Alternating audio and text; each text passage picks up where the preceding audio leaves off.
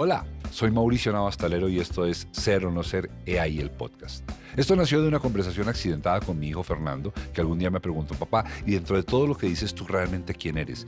Y me fui a dormir con esa idea en la cabeza y me desperté muy en la madrugada con la siguiente frase. Ser o no ser, EAI el podcast. Y entonces llamé de una a mi amigo Germán León, que es un gran diseñador de sonido de películas muy importantes, o sea, un tipo muy ocupado. Le dije, me ayuda con este sueño, se encaramó con el sueño y estamos haciendo Ser o no ser ahí el podcast, conversaciones con gente que es que se define de alguna manera porque en algún momento en su vida se la jugaron por lo que son. Vamos a conversar con ellos aquí, tómense un tinto, tómense un whisky, tómense un vino, Hagan lo que quieran, si van manejando no hagan nada, aguántense el trancón con Cero No Ser, que hay el podcast. Hoy, con dos personajes que admiro profundamente, un par de seres absolutamente despreciables desde casi todos los puntos de vista, menos desde el punto de vista mío, en donde los aprecio, los aplaudo, los veo todos los viernes y me gusta mucho como ellos son. Son Camilo Sánchez y Camilo Pardo. Fox News. Pero Fox News es muy estresante porque uno no sabe qué va a pasar. ¿En los cortes les ha tocado eventualmente cortar algo que se haya vuelto desagradable o pesado? No, ese murió, señor. Ah. Pues como desde mi posición de privilegio me gusta pues criticar, criticar como mi, mi, mi clase social. ¿O se vale repetir chistes? Uy, este podcast está demasiado. Uy, hasta luego. No me retiro, Uy, hasta gracias. luego. Yo no vine. Tome, tome agüita, tome agüita. así. Si quiero vino pensando en así, o un whisky. Ya estoy reputado. Como así que soy pobre y feo, mal parido, mal. Soy Germán Daniel León, ingeniero de sonido, amigo de Mauricio con quien tenemos una banda de rock en la cual soy el guitarrista y él el bajista. Mi trabajo siempre me pone detrás de los micrófonos, pero esta vez voy a ir al frente para acompañarlo en esta aventura de pensar y de ser o no ser. He ahí el podcast. Los dejo con Mauro y con Camilo Sánchez y Camilo Pardo, los de Fox News. Yo voy a confesar de entrada que se los hago confesar a ellos porque los estoy conociendo personalmente y estoy que les pido un autógrafo. Lo que pasa es que me contengo porque, pues, ¿y mi ego qué hacemos?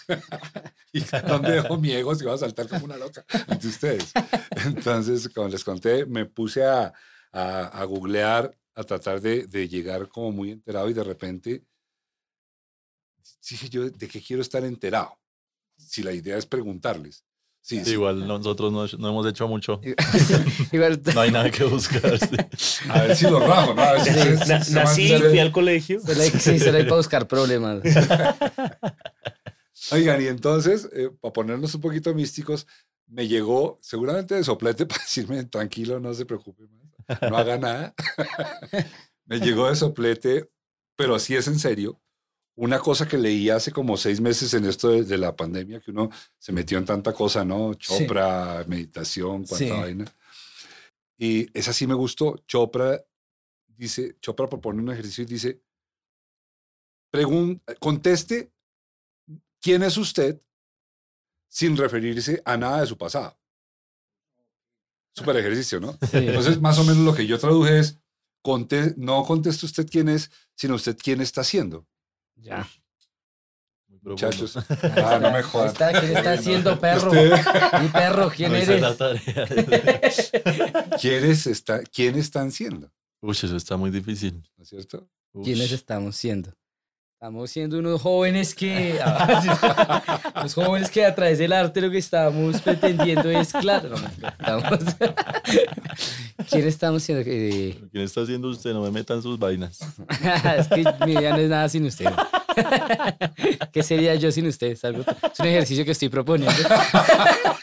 Segunda pregunta. Ajá, ¿Qué sería de mí sin ti? Esa es la segunda. ¿Quién está haciendo? Segunda pregunta. ¿Y cómo está haciendo para hacer sin aquel con el que estaba Sí. haciendo? Uy, no, este podcast es re difícil. A ver, ¿quién estamos siendo? Oiga, sí, pero qué buena pregunta. Eso es chévere, un podcast que hagan preguntas así que me digan. Sí, uy, buen podcast, ¿no? sí. Porque a veces, ¿y qué es la comedia para usted? Yo no, pero. Esa era mi segunda. Se le le arranca la oreja. Ah, güey, pucha. No, Mm, ¿qué, está, ¿qué estoy siendo? ¿Qué estoy siendo? Yo estoy, yo estoy siendo un, un, man que está tratando de aprender todo lo que pueda. Eso siento que estoy eh, siendo ahora. Un man que está tratando de, de aprender todo lo que pueda de todas las maneras posibles y que lo que aprende trata de como de compartirlo o de mostrar lo que, lo que está aprendiendo, pues. Eso, eso siento que, que es lo que estoy siendo ahora y que llevo siendo un buen rato. Nunca cambies. Ahora te, pero ahora te digo que eso no fue qué. Tú. Eh, yo estoy siendo alguien que quiere hacer reír, sea como sea, con el medio que sea. Así sean pelotándose. Eso, eso es bien chistoso. Es que, es, es- es- es que me, me acordé, hay un, hay, un, hay un autor que se lo recomiendo por ahí. Eh, el pobre tipo siempre cae, Mauricio nada más. el pobre tipo. este pobre tipo siempre cae en, lo- en los, ana- en los anaqueles de autoayuda, lo cual es, es, es inconveniente porque el man no es que sea de autoayuda. Lo que pasa es que, es, ya les digo quién es, el man es tan generoso que no le no lo conozco ni nada, pero yo lo entiendo que al tipo le gusta compartir lo que ha aprendido en la vida. Entonces, el, el tipo escribió, se llama Jaime, Jorge Bucay. Es argentino. Jorge Bucay. Y el tipo eh, tiene un libro de compendio de cuentos que se llama Cuentos para Pensar. No son cuentos que terminan de formas muy extrañas Ah. que sin duda uno lo pone a pensar. Y hay uno Ya. de esos en los que él define al, al ser vivo una palabra. Por eso me acordé cuando Camilo Sánchez dijo eso, buscador. Ya, En realidad es que a mí alguna vez se me apareció por la misma pregunta, ¿yo qué soy? ¿Yo qué soy? ¿Yo qué estoy siendo? Sí. Cuando me llegó. Y se me ocurrió lo mismo, o sea, de original no tiene un carajo. Pero sí, se me ocurrió eso. Yo soy un averiguador, porque, porque realmente todos los días aparece como una, una nueva pregunta que no soporto no ir a averiguar, por lo menos Claro. si hay un soplete para contestarla, ¿no es cierto? Sí. Entonces, y fíjate que en últimas tú dices lo mismo, es un buscador, porque eso te obliga a buscar cómo hacer. Claro, o de sea, la el, risa. el- el cuento, el chiste, la gracia de ayer no te sirve para nada hoy. Sí, claro. Claro. Ahora, pregunto. Lo que acabo de decir, no sé si sea del todo cierto. Yo te pregunto, te digo, el chiste que hiciste ayer, o la gracia, o, o lo que sea, o el concepto humorístico que hiciste ayer, no te sirve para nada hoy, porque, porque te sentirías mal repitiendo un chiste que ya sabes que hiciste, o, o se vale repetir chistes. Uy, este podcast está demasiado. Uy, hasta luego. retiro, Uy, hasta luego. Yo no vine a... Tome, tome agüita, tome agüita. si puede- Sí quiero vino pensando en así, o un whisky. Eh, uy, pues es que hay, hay una cosa y es como eh, en las rutinas de stand-up, pues nosotros somos stand-uperos, como antes Sí, yo lo he visto. que, que cualquier otra cosa, ¿no? Hacemos stand-up. Eh, pues ya hacemos, digamos, el Fox News, que obviamente el Fox News sí es improvisado. Es así como que 100% improvisado. Y ahí sí como que, de hecho, tratamos de que los chistes sean, literal, nosotros no hablamos eh, hasta que llega el día de Fox News. O sea, como que, digamos, grabamos los martes, entonces tratamos de no hablar de nada de noticias ni nada entre nosotros para que cuando salga la grabación, los chistes que salgan sean 100% orgánicos y del momento. Pero ya con las rutinas, sí, obviamente, como que hay una preparación. Entonces, de hecho, Claro, uno, uno se toma unos, un tiempo preparando su rutina y perfeccionando esa rutina. Entonces, como cuando uno hace stand-up, realmente sí lo que hace es repetir la rutina una y otra y otra y otra y otra y otra vez hasta que se vuelve una gran rutina. Pero también pasa lo que tú dices, y es como que, eh, aunque uno está haciendo el mismo material, la rutina no es igual, en el sentido de que si uno empieza a echar los chistes de la misma manera, con el mismo timing, con la misma intención, no van a ser, o sea, va a ser una rutina aburrida. El primero que te aburriría serías tú. Sí, Exacto, exactamente. ¿no es cierto? Ajá, Claro. Y es que también como que la idea es, o sea, yo ya sé mis, sé mis chistes y sé que los voy a decir y sé que los tengo que decir así para que funcionen, pues porque para eso uno prueba chistes, ¿no? Para que funcionen siempre. Y yo ya sé cómo es el chiste, pero tengo que decirlo de tal manera que la gente que me está escuchando sienta que es la primera vez que Ah, sí, que lo- se me acaba de ocurrir, que lo dije por Que primera usted vez. le dio risa. dice- de- Exactamente, de que se note la naturalidad y que no sea como un monólogo ahí que me Sí. grabé. Yo Entonces siento- sí es- está ajá. relacionado con Yo eso. siento, es, es algo, algo referente a eso es como que cuando, lo que usted dice, cuando, yo, cuando uno hace show para la gente, yo siento que pues, uno está contando sus chistes y uno tiene su, su, su material, digamos, ¿sí? Pero siento que mm, uno tiene que, que conectar con, esa, con ese público y pues obviamente el público siempre es otro público. Entonces como que uno tiene que ser de verdad en- ahí en escena eh, el que es, pues, o, o al menos tratar de acercarse lo que más eh, a lo que uno más está sintiendo en ese momento, a lo que está pasando, a lo que está pensando, ¿sí? Y claro, cada día uno cambia de pensamiento así sea un poquito. Entonces, sí, en, en, en teoría, eh, el chiste no es el mismo. aunque claro. Eh, tenga el mismo guion, no es el mismo. Y también pasa mucho como que uno ya, o sea, ya como que dijo el material un tiempo, no sé, ya un año diciendo esos chistes, como que ya se graba o algo y ya, se deja todo eso en el- a un lado y empezamos de nuevo. ¿Qué, qué tiempo de vida tiene una, una rutina? Eh, pues yo siento que cada comediante igual le, le tiene como un tiempo de vida, pero yo siento casi siempre son por ahí entre un año y dos años, yo creo que. Por- Porque uno ve, no sé, de humoristas que, que hacen, eh, no sé, que, que, que cambian mucho Mm. y otros, por poner un nombre, eh, Andrés López, eh, básicamente tiene su mismo show hace muchos años sin cambiarlo. Sí, hay humoristas chambones y hay humoristas. Bueno, No, pero, pero sí, como que mm, yo, yo siento que uno debería cambiar el show cuando lo que dice el mago es sí, como cuando uno ya siente que ya, cuando tú sientes que ya. esto ya no es lo, lo que me representa. Ajá. Es que eh, eh, se- los pregunté porque yo tengo un traumita que les voy a confesar aquí. Como, como este podcast es ser o no ser y yo hago lo que me da la gana. Sí. aparte de lo Y que es el dueño. Exacto.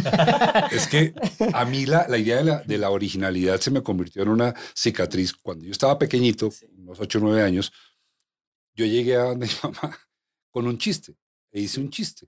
Sí. Y mi mamá me miró sin mover un solo músculo y me dijo, ese chiste no es suyo, se lo dijeron anoche. Muchachos, todavía me acuerdo y me da una pena, Que- queridísima. pero me da una pena. Y, y lo que pasó es que la señora me vacunó para el plagio, o sea, porque yo no, o sea, prefiero quedarme callado a, a decir hacer algo, inclusive que yo ya hubiera dicho. Qué buena. Qué chistoso. Sí, me- me- Claro. Oiga, pero yo sí fui testigo de- de- del, del salto de ustedes al público y lo mirábamos con Yesenia, lo miramos con mucha atención. O sea, nosotros miramos el show y nos imaginamos qué está pasando detrás. Ya.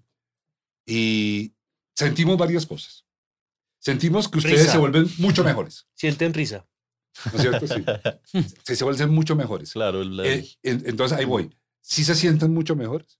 O sea, más, de- más estimulados, más adrenalínicos. ¿Sí? Claro, sí, es que la energía del público es, es otra cosa. Sí. O sea, es que nosotros cuando grabamos en el, en el estudio, que no es ningún estudio, pero cuando grabamos en mi ¿Qué casa, comparado con eso? Esto, esto parece Es- Hollywood. Es una basura donde grabamos. que lo pienso, no quiero volver a nunca a esa mierda que le llamas estudio en tu casa. Aquí bienvenidos. sí, cuando grabamos en mi casa, como que, o sea, igual así empezó el formato, ¿no? Y, y fuimos aprendiendo a, a hacerlo. Sí. Como que el único público de los chistes de Sánchez soy yo y el público de mis chistes es él. No hay más. Hay muchos chistes que yo ya sé qué me va a decir, yo ya espero que, porque ya nos conocemos, ¿sí? Claro, nos conocemos. Entonces como que igual humor. toca, pues sí, como cuando estamos los dos, igual toca jalar la risa, igual los dos como que tenemos un buen, como una buena risa natural, sí, porque tampoco es que nos riamos falsamente. Eh, como que sabe, sé que viene un chiste, pero igual lo disfruto. Pero ya con público es otra cosa. o sea, hay muchas cosas que él hace que a mí no me dan nada de risa, pero al público le parecen muy chistosas. Y ese Sí. juego ya da otro nivel de, sí, ya como otro escalón en, la, en, el, en el show. Entonces como que el público llena ush, todo. Sí, bueno, de hecho, hace- de hecho siempre lo hablamos antes de, de lo que dice el mago, es como, duramos como un año grabando en estudio sin público y ya hasta hace como tres meses fue que empezamos a grabar con público. Y hace poquito hablábamos de que, de que es lo más estresante que, que hay, que hemos Sí. hecho, porque o sea, nosotros hacemos stand-up o hacemos impro, sí, como impro teatral, o hemos hecho podcast, otras cosas, pero Fox News siempre es lo más estresante porque, porque claro, pasamos a improvisar todo. Digamos, cuando tú tienes un show de stand-up, igual te pone nervioso porque no sabes si la gente se va a reír o no, pero lo mismo, tienes un formato, tienes como, sí, lo que hace escrito y eso. Pero Fox News es muy estresante porque uno no sabe qué va a pasar, o sea, nunca sabe qué va a pasar y puede que uno lleve ocho shows buenos, pero siempre está en la cabeza Sí, como, tal pues, vez hoy la este- este caguemos, es o el sea, malo, tal vez hoy la caguemos. Y ustedes tienen un, un- un, digamos, un, un chaleco antibalas buenísimo y es que por el tono en que se dirigen a todo, pues pueden sacar fácilmente un, un participante del público espontáneo que empiece a dañar el show. Ustedes lo sacan de una. Pero pregunta, yo, hay mucho corte en que uno oye, ¿en los cortes les ha tocado eventualmente cortar algo que se haya vuelto desagradable o pesado? Nadie se murió, señor. Ah.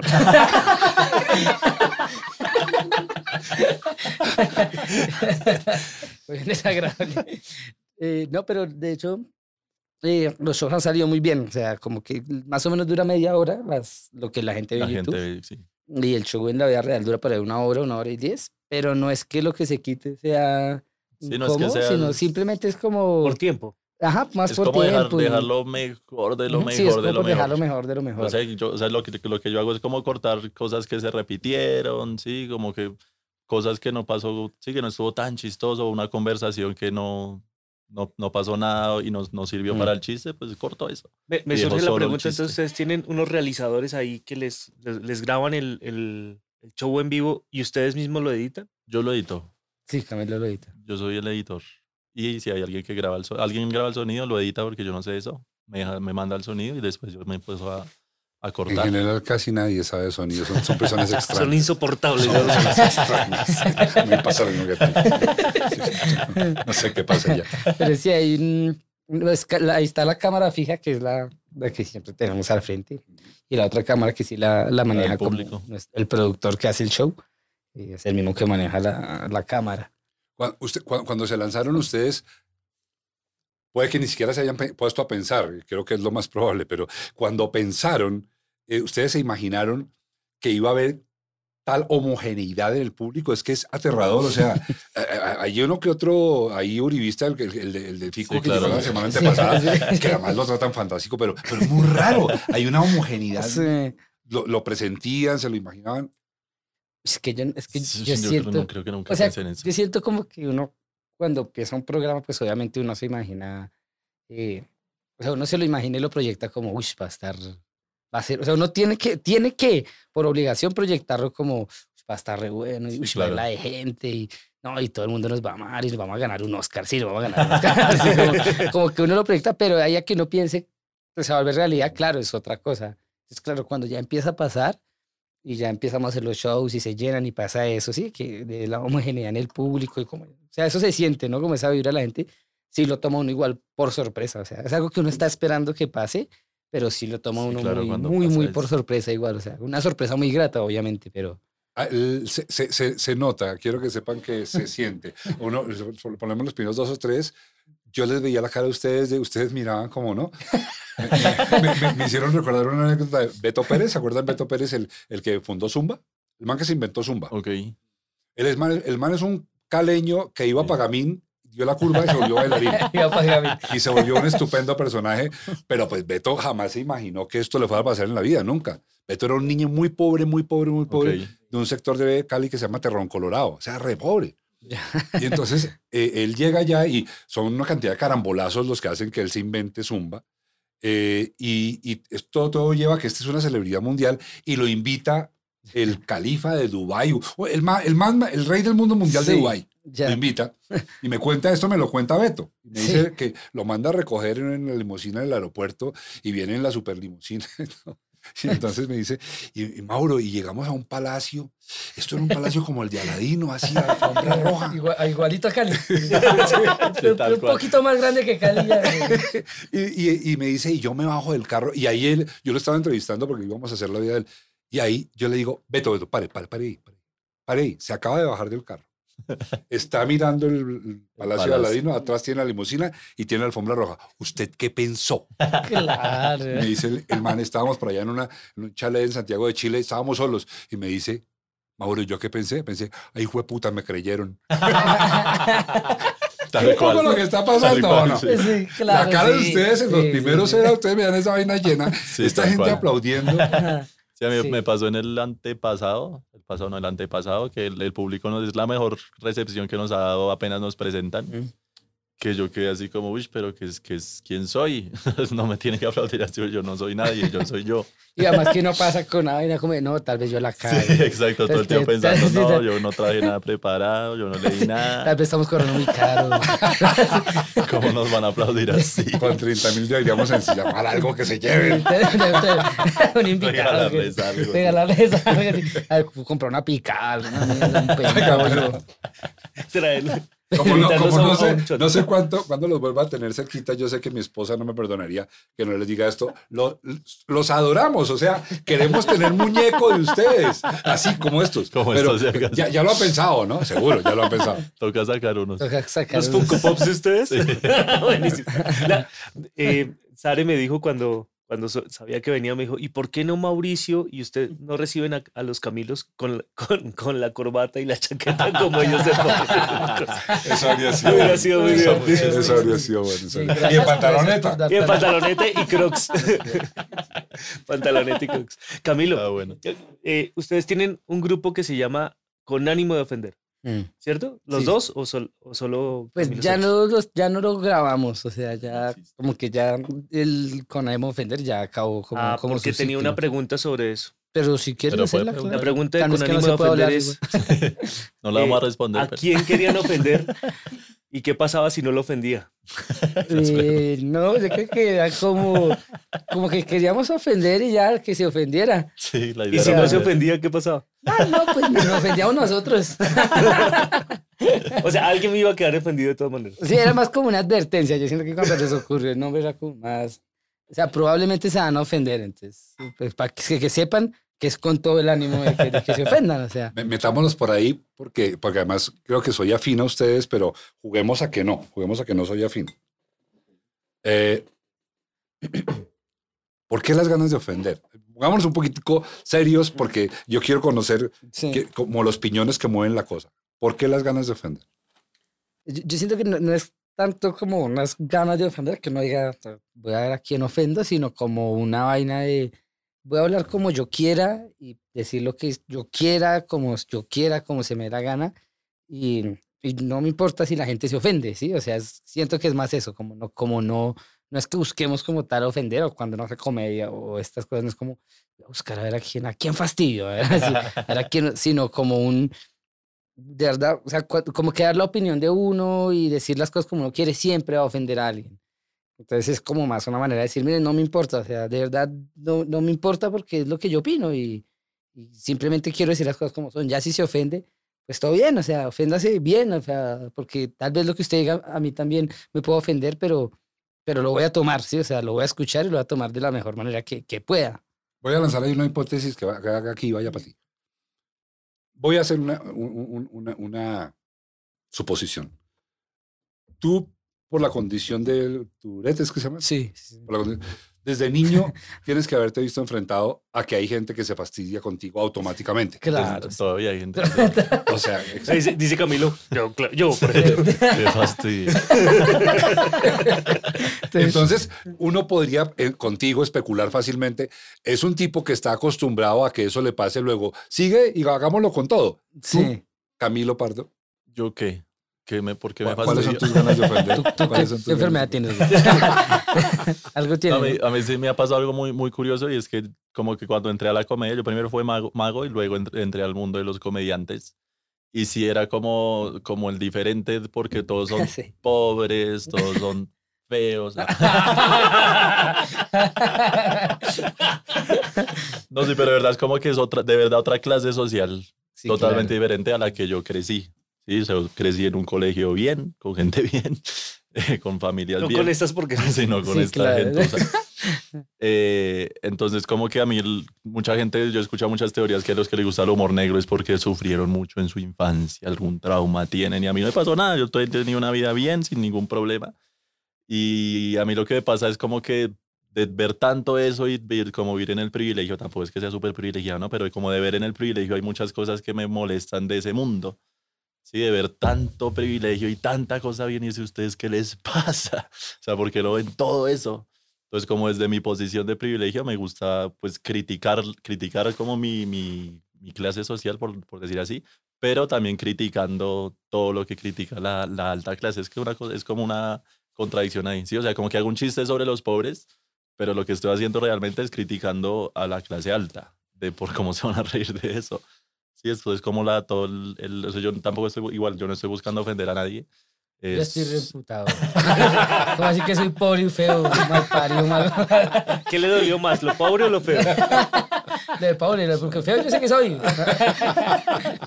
Sí, igual no estoy buscando ofender a nadie sobre lo que dice Sánchez. Yo solo quiero decir lo que quiero decir. Sí, sí, sí. Esas son mis opiniones. Y si, si a uno le cae bien a todo el mundo, es que algo está haciendo mal. Vengan, yo no pensé que llegáramos tan rápido a esto, pero una de las cosas que a mí más me, Se quita me la camisa. apasiona. ¿Qué tan feo soy yo? ¿Cómo Soy te bon- parezco, Camilo? bonito que. Eh, eh, ¿Cuál es tu regla? Les califico. es que a mí lo que, lo, que, lo que a mí me apasiona de ustedes dos, y, y hablo por Yesenia porque es un tema del que ella y yo nos ocupamos mucho, es que ustedes lanzan sondas únicas, o por lo menos muy, muy poco conocidas, para mí al, al gran problema de Colombia y parte del gran problema de América Latina, pero para mí para el cáncer de Colombia. Ustedes navegan por los entretelones del clasismo con una genialidad. Eso que tú acabas de decir, eso es perceptible. Por mí es perceptible porque ustedes abren un juego que nadie abre en Colombia. O sea, nadie en Colombia le dice a su vecino, yo te considero peor que yo porque yo crecí en el Chico y tú creciste en el 20 de julio. Huevón, luego camina despacio al lado mío. Bueno, nadie, pero Claro. todo el mundo lo piensa. Claro, es que eso está, es- está ahí, es verdad. Y Ah, conozco pues, a algunos columnistas que lo hacen, gente, gente chévere, pero digamos que en otros niveles muy encumbrados, donde uno se sorprendería más bien de que en lo contrario no pase. Pero ese juego que ustedes hacen, mira, el primero que yo vi, no sé fue, se fue sin un, sin, si fue un con ánimo de ofender o un Fox News, no me acuerdo, donde estuvo tú, que le, les, es más, Yesenia me dijo, acuérdales lo que dijeron. Me dijo, tú les dices, ustedes han ido a Cartagena en avión y de pronto te quedas y dices, ah, no, es cierto que ustedes los aviones los ven pasar, ¿no es cierto? ¿Te acuerdas de ese cuento tuyo? Sí, es, sí. Bueno, mira, eso es, eso porque además todo el mundo ahí se te muere de la risa. claro. O sea, los mismos supuestamente agredidos que no se saben agredidos ni son agredidos. Mm. ¿Y por, por qué no son agredidos? ¿Tú por qué crees que no se sienten agredidos? Eh, uf, uf, Dios mío. No venía preparado para tanto. ¿Por qué no se sienten agredidos? Es que siento que. uf, o sea, saben que lo que, lo, lo que estoy diciendo yo es, es verdad, pero eso está muy exagerado, ¿sí? O sea, es que no sé si es el, chi- este es el chiste al que te refieres. Yo, es un chiste que decía que. Sí, ¿cómo es que decía ese chiste? Me acuerdo que estaba, era un show en Kennedy, es que ese es el que me acuerdo ahorita, no sé si era el mismo, era un show en Kennedy, que yo les traía pobres, yo no sé qué, yo no sé qué. Eh, y algo decía de los aviones, sí, que me monté en un avión. Ah, me monté en un avión, sí, lo, que- lo que ustedes llaman ovnis, aviones. llama. Ah, Ese era el chiste que tenía. Eh, como que lo que estoy diciendo es, estoy exagerando la pobreza de ellos, ¿sí? Entonces, como que ellos saben que no son tan pobres, pero les da risa como desde mi, mi, desde mi privilegio de decir, yo he montado un avión y ustedes no, pero llevado al extremo. Sí, es una exageración, una súper exageración. Entonces, pues obviamente a ellos les, daba, les va a dar risa. Obviamente todos saben que es un avión, pero seguramente muchos de ellos nunca han montado en un avión. Entonces les da risa la exageración de la verdad. Creo que yo por eso O no, no sé el si estén chiste que hicieron hace poco sobre que la gente, que usted estaba en Santa Marta y que los demás estaban solo, solamente por, No, que por- el que se fue para billete, que En creyó que billeta, se sí. fue de vacaciones. Sí, sí, que se Pero fue para muy claro que estamos los dos y empieza a joder al porque solamente fue a Villeta a pasear y él fue a Cartagena y yo- y yo también empiezo a chilear así. Sí, o sea, yo fui a Armenia y me dice el mago, ¿y qué fue? Yo no, en carro. Ah, bueno, ah, bueno, Ricacho. Pues está chévere que además es... Sí, es que es, muy, ch- es como si es la exageración de, de algo real. Sí, además yo siento que la gente lo, lo percibe cuando se nota que, que lo están haciendo con amor en el fondo, si me hago entender, como que o sea, hay maneras de, sí, o sea, como que si verdad no lo hace con ganas de humillar a alguien, Claro, eso es esa muy persona sí se ofensivo. va a ofender y va a decir, ¿qué le pasa? Y, pues, y sí, yo sé que es un avión mal parido y tal, pero como que si se sabe que es con el amor en el fondo y con la intención de igual de hacerlo reír, es cuando la gente se lo toma bien. Sí, y como claro, lo y que dice el mago, que y es es- como que en el fondo uno sabe que es verdad, o sea, y, uno ha pasado por eso y uno ha pensado en eso, ¿sí? o sea, siento que... Es que es Es como eso. lo que, por ejemplo, ahorita todo lo que ha pasado con Marvel, que está insultando a, a Francia Márquez. Nosotros hemos hecho un montón de chistes racistas a, a Francia Sí. Márquez, pero la, gente- la gente sabe y entiende que no, es en, que no es en serio lo que pensamos, ¿sí? O sea, es un chiste y tiene verdad ahí entre la mitad, sí tiene verdad, tiene racismo y todo, pero nosotros, pero es un chiste, ¿sí? Nosotros no queremos ofender a Francia Márquez. A diferencia de Marvel, de Marvel, Marvel no quiere hacer reír a la gente, Marvel lo que quiere hacer es, es- ofender sí, a Francia. Ofender, sí, claro. Es como la gran diferencia. Yo, yo, yo tengo ahí una hipótesis, a ver ustedes qué piensan de ella. Yo creo que lo que causa la risa sana, cuando se hace una exposición como la que ustedes hacen entre los dos, porque era de que la gente, digamos, te odiara a ti porque tú te las das de rico con este, o la gente despreciar a este porque no eres tan rico como tú. Nada, nada de eso pasa. Pero, Pero sí pasa. ¿Sí? O sea, hay público, un pequeñísimo público que nos ve que, que se ofenden. De verdad, por todo lo que decimos. O sea, nos han dicho racistas, nos han dicho... Sí, Una minoría, sí. Los mismos que tampoco entienden a Juan Piz González para hablar de la competencia sí, y creen que... Sí, sí, claro. Mi, mi, hipótesis es esta. Y es que en un país que está, que está ah, eh, atafagado y, ahogado de clasismo. Colombia para mí está atafagado ya. O sea, en Colombia se, se navega por entre el clasismo para poder respirar. Cuando alguien es capaz de ponerlo en evidencia de una manera no hostil, hay un desalojo de alguien lo dijo. Claro. Entonces yo creo que más allá de lo que tú dices, que también creo, adicionalmente está como que generas una válvula de escape de no estoy solo, alguien lo dijo, alguien está consciente de que, eso pasa, pasando. pero esos alguienes no se odian. Entonces eso genera un alivio, como, ah, eso se puede, o sea, yo puedo ser amigo de un rico sin tener que odiarlo y sin que él me tenga que claro. sino que nos burlemos de eso, porque yo sí creo que hay una angustia horrible para el colombiano todos, a, a todos los niveles, de que siempre hay un hijo de puta más rico que tú, más bonito, que es mejor que tú y que te mira como un culo. Sí. No, es que digamos, hace poquito pasó algo chistoso, o sea, solo como acordándome. Y lo, lo que tú dices es como igual sentir una vena de, de, que es que todos han pasado por eso igual, o sea, y hasta el más rico se ha sentido pobre en algún momento y, a todos nos cambia la vida de algunas distintas maneras, ¿no? Digamos, hace poquito me pasó algo es que fui al... Eh, o sea, salitre mágico con mi novia. Salitre mágico. es que Camilo solamente conoce Disney. Sí, sí, sí, ya la anda caído. bueno, ahí está el ejemplo.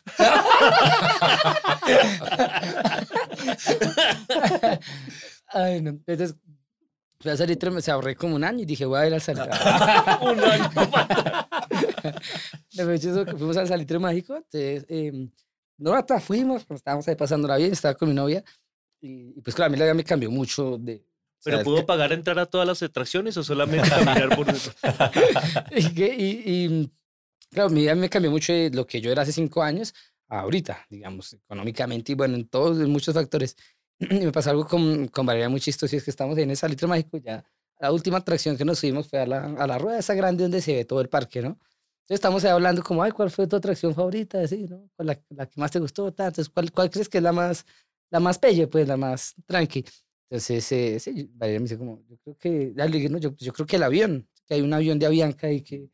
Pues, la sí, subirse a conocer el Y yo dije, pues ahí, dije, ni siquiera nos subimos, le dije, o sea, es tan mala que ni siquiera nos subimos. Y Valeria me dice, esa atracción es reclasista, ¿no? Yo le digo, sí, ¿no? Le digo, marica, tienes razón, o sea, digo, ¿cómo es que la atracción? Pues, y Valeria me dice, claro, o sea, o sea imagínate lo pobre, la pobreza que hay en Colombia, que una atracción es subirse a un avión porque nadie, o sea, es como decirle a la gente, mire, ustedes son tan pobres que les vamos a dejar subirse a un avión, entrar a conocerlo. y, yo le dije a ella como, qué bueno, porque eh, ella, me entró una nostalgia bonita de, de que dije, amor, qué chima porque Sí, ya entraron no entré, aviones. Hoy no entré, pero la primera vez que iba a Salitre Mágico, maldita sea si quería entrar a ese avión. O sea, la primera vez que fui que me llevó al colegio, yo quería entrar al avión porque todos mis amigos del colegio habían viajado en avión y yo nunca había viajado en avión. Entonces le decía, uy, de verdad, sí es, o sea, hay un trasfondo ahí re, grande, ¿no? La, la, la, cosa es tan dramática, les voy a contar este cuento rápido.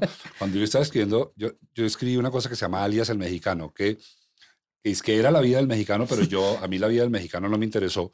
Entonces yo me decidí a estudiar la vida de la gente que rodeaba al mexicano, que sí me parecía importante, sus víctimas, etcétera, etcétera. Pero se llama así.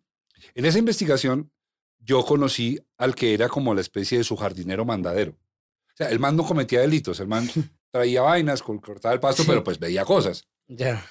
tipo muy inteligente, además, muy inteligente. Muy, muy, muy. Administraba uno un, un club que queda en Pacho que se llama el Club Tupac Amaru, el que era el caballo del maestro. Y tipo, además, eh, este, de estupendos modales y todo, muy chévere. Muy campesino también y, y, seguramente muy poco, muy poco estudiado académicamente. Entonces el tipo me habla y me habla de bellezas de, de, Rodríguez Gacha y me habla de bellezas y me habla de bellezas. Y llega un momento en que el tipo ha sido tan amable conmigo, es más, me ofreció whisky que le digo, ya se me olvidó el nombre. Le digo, mire, usted evidentemente es una persona inteligente. Usted me está hablando de un tipo que ha sido un criminal indudable. y usted me habla de él con mucho cariño. Ya. Explíquemelo. Y miren la explicación que me da. La explicación me dice, me dice don Mauricio. Lo que pasa es que eh, el señor Rodríguez, como le dijera, le dio a mi mamá la alegría más grande que mi mamá tuvo en la vida. Él le regaló a mi mamá su primera olla express. Qué loco, ¿no? Y es, y es el, y es el regalo. Eso hacía que él le hubiera perdonado lo- todo lo que Todo, sabía que todo, hacía. sí. O sea, Uy. lo mismo que el avión, es que, es Sí, que son- los grados de pobreza, sobre todo pobreza mental. Mm, Sí, Claro. Uy, que, uy. Y las Tremendo. fibras que llega a tocar, o sea, porque, claro, ahí uno alcanza a entender y es, claro, o sea, imagínese la mamá cuando le llegó, o sea, de verdad, sí, le- o sea, estoy seguro que cada vez que el man lo recuerda, Sí, claro, o sea, que recuerda a la mamá recibiendo la Express, tocó una fibra acá adentro que, lo que tú dices, que no importa lo que haya hecho, baila, mi mamá le dio su olla express, o sea, Pero pasa un poco también con, con Pablo Escobar, ¿o ¿no? ¿Cuánta gente no lo quiere tanto en Medellín Claro. porque les dio una Claro. casa? Ajá. aman. porque- sí, sí, sí. Pero bueno, te digo, pero es que, es que lo de la casa me trae al, al final de la anécdota, lo de la casa. Es que lo de la casa, digamos, uno lo, lo alcanza a comprender aunque no le guste. Claro, ¿no? Pero es que mira lo que pasó con lo de la casa, para que vea. El actor que tenía que decir este parlamento, no voy a decir su nombre porque él no se merece que yo lo castigue tanto, porque yo lo perseguiría hasta el- la cola del infierno para volverlo a castigar por bruto. Vamos subiéndole el ascensor de RCN al lanzamiento de, de esta cosa, ¿no? De- de- del mexicano. Y se sube él, porque además es un muy buen actor, es un gran actor. Se sube y me ve, Mauro, ¿cómo está? ¿Cómo está? ¿No? Ustedes se han fijado que en el medio todo el mundo nos saludamos como náufragos recién aparecidos. ¡Ay, ¿cómo estás? Y te vi hasta tres días. Bueno, se sube, al- se sube al, al- al ascensor y, ay, Mauro, menos mal te veo. ¿Te acuerdas de la escena en donde él confiesa por qué eh, le- lo del regalo de la mamá, que, que él dice que, que la, porque el tipo lo van a matar? Yo transformo la historia, al tipo lo van a matar y cuando el tipo lo están llevando y él sabe que lo van a matar, él dice, por favor, yo, yo quiero mucho al patrón. Y explica por qué lo quiere. Dice, yo lo quiero mucho porque él fue, y cuento lo que ya saben. Sí. Y me dice este tipo, y en esa escena, ¿sabes qué hice? Le cambiamos. Entonces, en lugar de decir que le regaló una olla express, que le regaló una casa. Qué bruto. Ah, qué- claro, le cambia.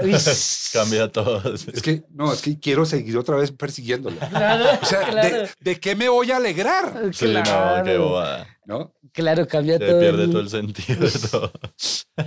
Uy, qué- ¿Se acuerdan en qué, qué momento bueno. ustedes tuvieron la capacidad de, de disolver el prejuicio de clase entre ustedes dos? ¿Se acuerdan en qué momento tú pudiste tomarle el pelo a él sobre eso y ya era parte de la relación? Eh, uy, es que no sé por qué. Es que yo creo que fue primero de, del lado- del- de ese lado, o sea, del lado de ellos hacia mí. Sí, pues porque a mí no me, o sea, como que me hacían chistes de, ay, que usted tiene mucha plata, ay, que no sé qué. Sí, como, como desde- que es más fácil romper el hielo de para Exacto, ese de lado. para acá, porque sí me Mm. hacen chistes de que pues a mí no me mole, pues son chistosos, obvio, pero pues no me van a hacer sentir mal. por- pues, porque, sí, es claro, como, pero abre "Ay, la pues, puerta usted-". para el de, para el de Claro, vuelta. entonces ya empezó poco a poco a salir, sí, como mi clasismo hacia ellos, pero sí, claro, yo me demoré más, mucho más en empezar a molestarlos por la plata, ¿no? Yo siempre había chistes de otras cosas, pero ya como el tema de la plata y que la pobreza fue... De, de hecho, me- o sea, como que me acuerdo más o menos que fue tanto que me empezaron a molestar de que tenía mucha plata y que yo no sé qué, yo no sé qué, pues que yo pensé, pues bueno, ¿Y esto en qué círculo va a fue? ¿Tú, meter. tú, tú a qué círculo llegabas? ¿Al de ellos? Eh, ¿Por qué eras tú tan distinto al círculo? ¿Y ¿Por qué llegaste Es el que, con- del grupo de comediantes, sí, son como, o sea, yo empecé Es que como a ir a, sí. a open mics y, al- y todos los comediantes son Es así. que sí, como que todo el círculo de comediantes underground, digamos, que somos los que nos paramos en bares y esto acá en, en la ciudad. Eh, sí, somos muy barrio, pues. O sea, Y yo, todos- sí, como que yo, yo me juntaba, cuando empecé en la comedia me juntaba solo con comediantes como de mi clase social, que sí, nos presentamos en un teatrico y hacíamos los chistecitos así, pero a mí algo me faltaba, Sí, así era como, se "Uy, esto presentaban en es-". cedritos Sí, cosas así. El cambio nosotros era como función de nueve en el centro. En el centro, así, sí. En un bar para cinco personas. Tal así, cual. Y éramos para ahí diez. Y, 10 comediantes. entonces, yo empecé a pensar como que sí, o sea, como que yo sentía que lo que yo estaba haciendo, no, no, o sea, le- algo le faltaba a la comedia. Como que lo que yo quería hacer no era, es, no era presentarme a este público y solo con esta gente, ir a co- algo, algo me faltaba. Y pues empecé a ir a esos lugares y ahí ya fue que empezó la comedia en serio. fue que empecé a fumar marihuana. Ahí, ahí me dañé, me dañé. Ay, me dañé. Ay, ya no me quiso más mi abuelita. Sí, ahí ya. Cuan- cuan- Cuando, la semana en la que la noticia era lo, lo del avión de los 500 kilos de coca, etcétera, etcétera, del esposo de Alejandra Escárate, Sí. Ustedes se fajaron una línea berraquísima, ¿no? Ah, además una línea, ¿no? Entre otras cosas. Se fajaron una línea. Y quizás, quizás fantaseando, pero yo creía leer entre líneas, o creo que leí entre líneas, que cuando, cuando se reunió este grupo de comediantes de la noche en RCN, esta diferencia debió ser muy agresiva. Porque sin duda, ahora que me dicen lo que me están diciendo del, del grueso del, del, del cómico urbano versus estos personajes, tenía que ahí, haber, haber ahí adentro una, una frontera clarísima que ustedes fueron los que resaltaron cuando aparece el evento de esta vieja, ¿o no? Pero, o sea, como entre, o sea, entre los comediantes de la noche y, ¿Y ustedes? y nosotros, es que ellos, o sea, ellos también empezaron en la calle, ¿no? Todos, Sí. todos Es que creo que en la calle. el, ajá, yo siento que el, el- pues no raye, porque finalmente no es que uno esté, o sea, como que si uno se los encuentra, todo bien, o sea, no, no hay un raye realmente, ni Sí, se va no uno a pelear. nada. Pero sí hay como una cosita ahí que los, como que los comediantes underground eh, tenemos contra esa generación de, de, de, de comediantes y es que ellos empezaron como todos nosotros y empezaron en bares y empezaron, o sea, ellos les em- empezaron comiendo mierda igual como empieza uno a hacer comedia, porque es que el que empieza a hacer comedia en bares es un año o tres años mal, comiendo mierda, pero de verdad, o sea, porque es que no ganas un peso, vas eh, toda la noche a pararte cinco minutos nomás, pero sí, o sea, es como seguir un sueño ahí que uno no sabe si sí o si no. Como que ellos también pasaron por eso, y luego en un momento ellos pegan muy duro eh, y como que se les olvida que existe esta parte de la, de la comedia, entonces como que abandonan eh, los bares, la escena underground y como que nunca hay una preocupación, que tampoco es su deber, porque nadie los tiene Pero por sí, qué o sea, lo que, lo que a- a hicieron ellos fue mucho de, o sea, ya cuando pegaron y eso, ellos en vez, en vez de lo que hicieron ellos, que como que cuando pegam- pegaron ellos o pegamos nosotros, lo que hicimos fue abrirle puertas a todo el mundo. como jalar a, a Jalar. para el underground que Ellos lo que hicieron fue ya que pegaron ellos, pum, cerramos todo y solo somos nosotros y ya está. Ese es como Y lo pues, que ¿qué pasó, pasó? con ese Al cerrar, que, al cerrar las puertas, ¿qué pasó? Pues que se quedaron ahí cerrados, solos. Y ahora ellos, ¿qué pasa? Pues sí, son ahí. Pero ya no, ya no se habla de ellos, ya One Piece fue como el único que pudo salir otra vez adelante. Pero todos que quedaron ahí como a ese nivel en el que llegaron. Eso, eso, eso, eso, eso, fue- eso fue bravo, esa, esa vuelta que hicieron fue brava. Y, a ver, estamos hablando de, de- de- de una tragedia que es el clasismo, pero me voy a ir al concepto tragedia, tragedia. Ustedes caminan por la tragedia con un sentido de la oportunidad peligrosísimo, ¿no? O sea, yo los siento a ustedes Sí, en una línea muy delgada que donde se caigan se pegan duro. No se matan, pero se pegan duro claro. porque la hacen, la hacen con la tragedia. Ahora, antes de que me contestes esto, ¿ustedes a veces se echan sus filosofadas sobre lo que hacen o no la piensan? Quiero decir, a veces al margen de todo se preguntan por qué esto es gracioso, cómo lo estamos logrando o no piensan en eso. Yo sí, pues me pasa que lo mismo, como que o sea, uno lo hace, o sea, uno se pega, sí, como esa, ese- lo que tú dices, ese pensamiento llega, me pasa mucho cuando, o sea, no sé, como que el proceso de, de cuando hacemos un show es, pues primero esos nervios previos al show, no sé qué, hay uno piensa, "Uf, no, yo me he preparado, tal, bueno, yo tengo lo que yo llamo los pajazos mentales para relajarme, que es como, no, pues yo lo he hecho, yo me he preparado, tal. Luego uno hace el show, y el show sale muy bien, y luego la gente llega a uno y pasa que le piden fotos o lo abrazan y uno siente ese amor de la gente. Y sí, o, o mucha gente le ha dicho a uno como de verdad, como marica, a mí, o sea, yo sufro depresión o si yo me iba a matar y lo conocí a usted y ya no quiero, ¿sí?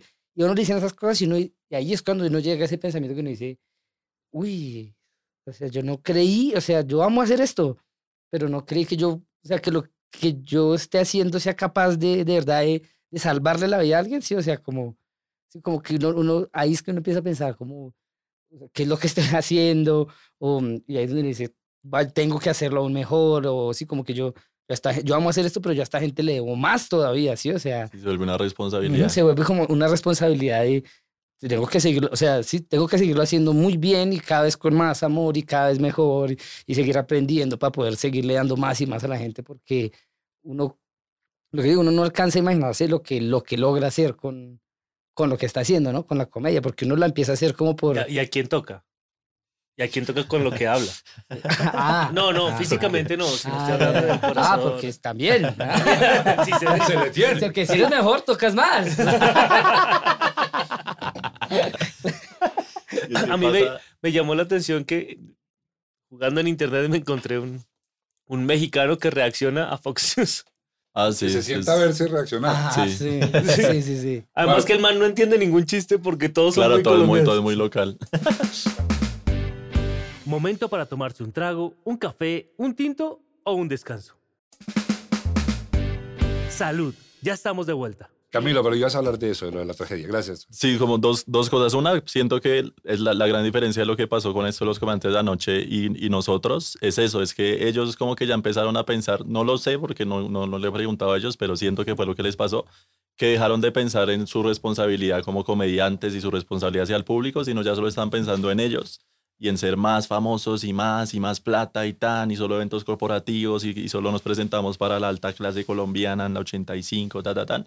Y pues se- como que sí cerraron la- a lo que realmente es la comedia, ¿no? La comedia es para el pueblo, para todo el mundo, para el que quiera escuchar. Y ellos cerraron todo eso y ¡pum! se quedaron allá, en la alta clase. Eh, y respondiendo a lo de, lo de la tragedia, una, una anécdota que me pasó en Medellín, hice un show en Medellín. Y al final del show siempre pasa eso, ¿no? Que llegan las fotos y cuentan y, que no, que gracias, me ayudan mucho, ¿no? Que en la pandemia ustedes me salvaron, bla, bla, bla. Y llegó uno y dijo, estaba muy borracho y me decía, "Eh, mago, ¿qué, hubo? ¿Qué más? Era yo.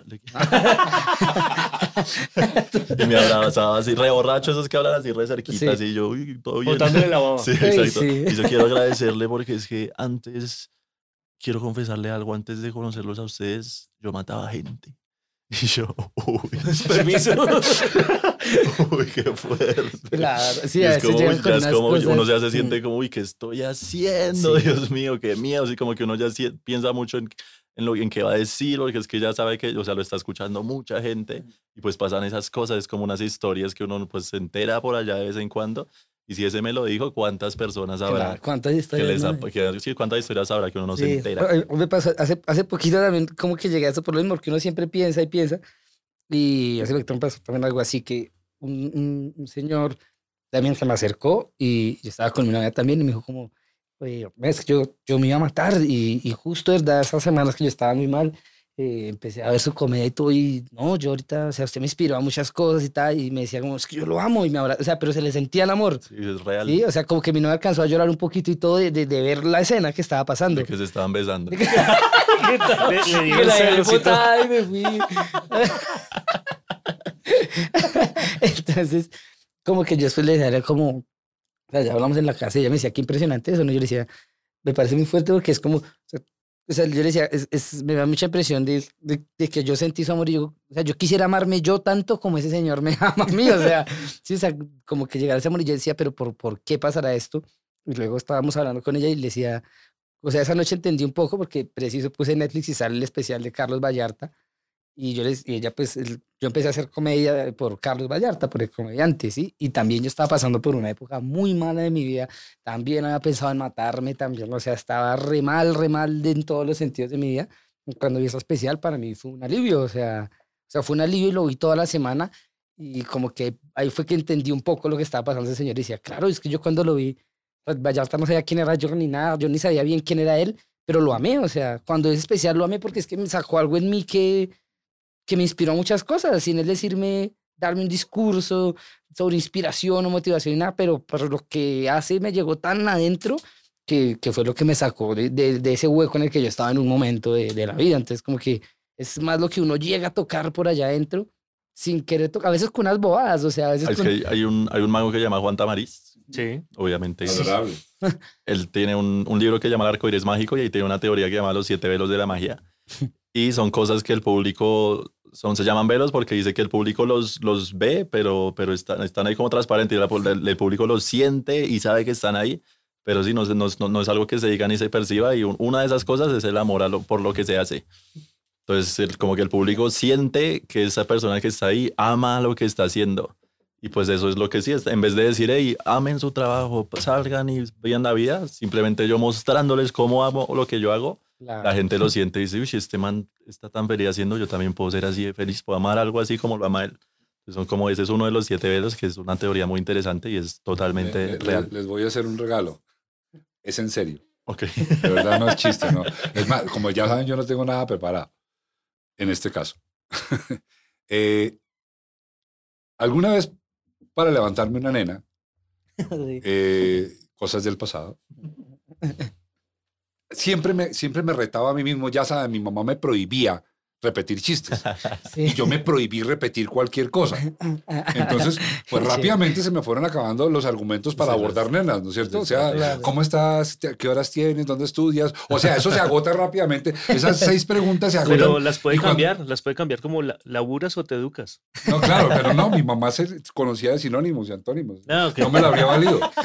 Entonces, yo pensaba, cuando se me, acabó, se me agotaron los lugares comunes, empecé a pensar fórmulas, que además me fue muy bien, porque me exigía a pensar cosas que la desconcertaran, Claro. la atrajeran, no me pusieran en evidencia, pero me dijeran, no, o sea, una fórmula muy, muy jodida. Sí. Entonces, eh, dentro, dentro, de, de- dentro de inventarme cosas, algún día me inventé la siguiente y esta va para ustedes. Sí. A ver, a ver.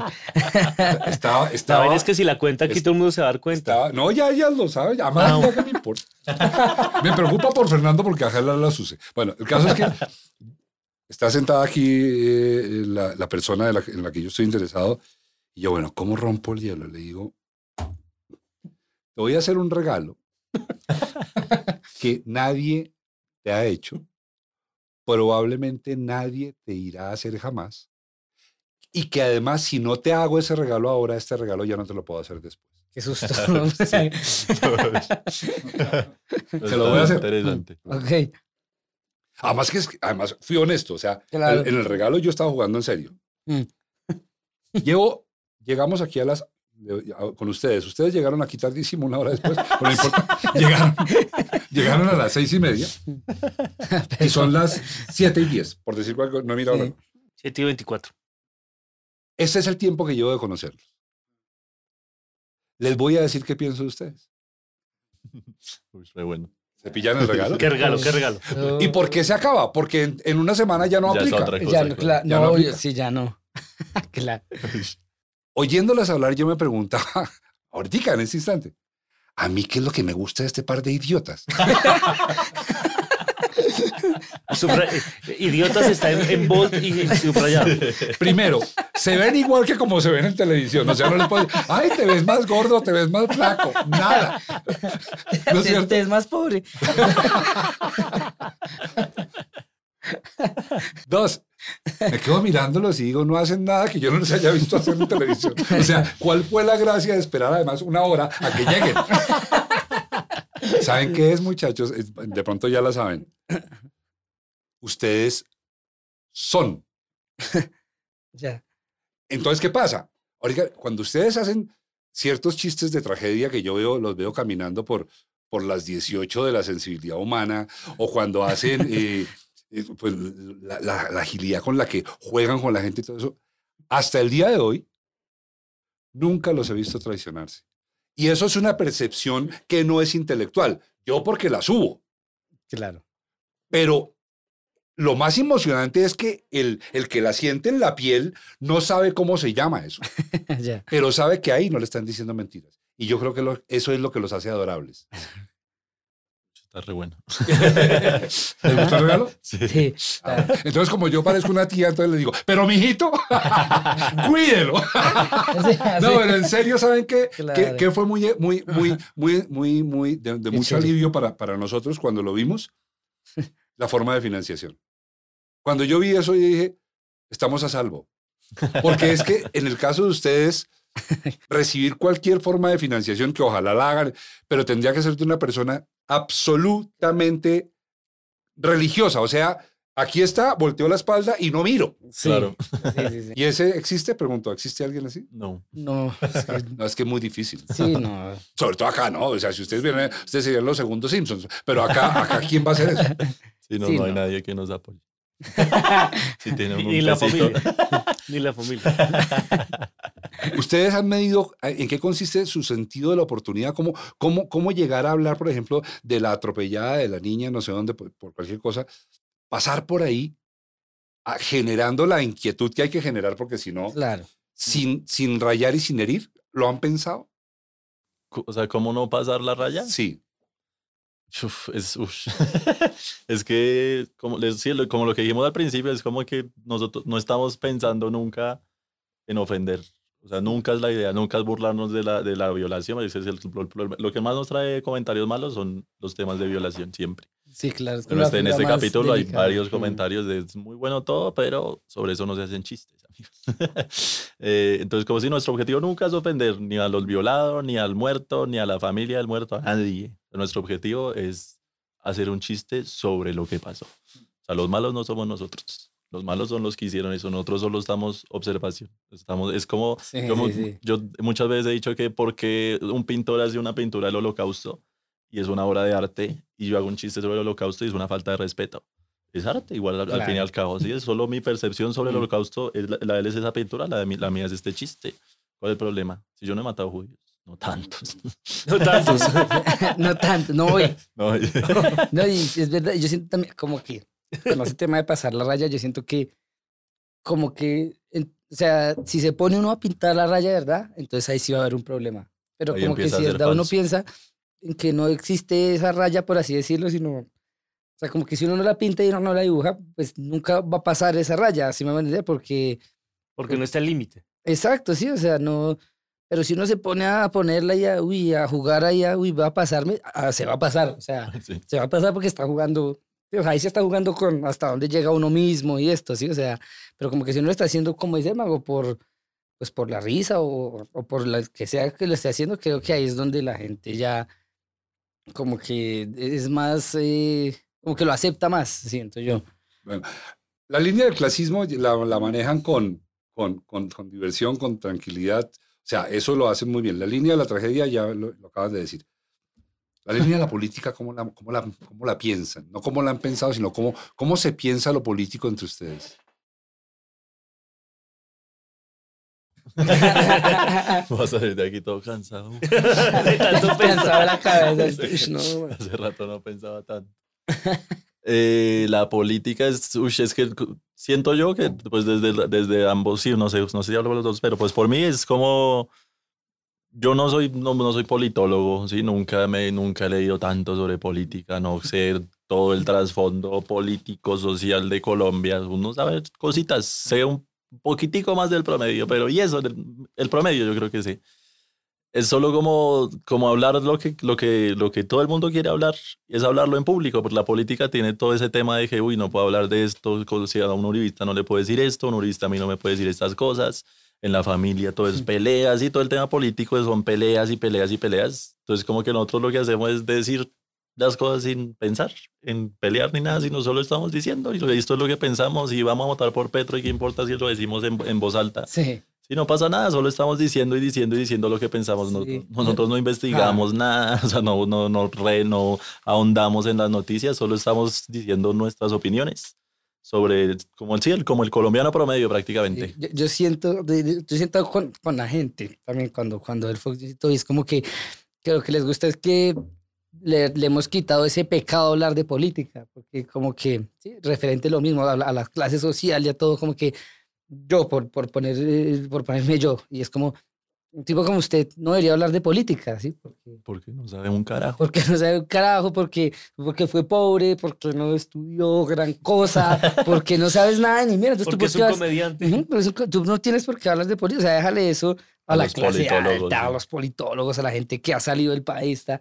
Yo siento que a la gente le gusta mucho, es como de que sí o sí se ven ahí reflejados en, en se va a estar hablando de política, lo mismo que yo sé de política, y es la percepción que tiene sobre eso, y que si un po- político lo lastima, por así decirlo, lo, lo está reflejando, ¿sí? Como, y que nos ha pasado en Fox News también, como que yo, digamos, yo eh, abiertamente digo, voy a votar por Petro y, y ojalá gane Petro, y en Fox News hace poquito empezó con del perdón social y bueno, como que estoy en cosas y lo dije públicamente, dije, es que me hirió, o sea, me hirió como me hiere, como me herido mi novia diciéndome una mentira, o sea, pero es claro, y es, es una postura que un politólogo nunca va a decir. Sí, o es sea, una postura politólogo muy... siempre lo va a tomar de esta manera y te va a hablar así políticamente. Y Gustavo Petro, este, Exacto. siendo racista de la mañana, Gustavo Petro.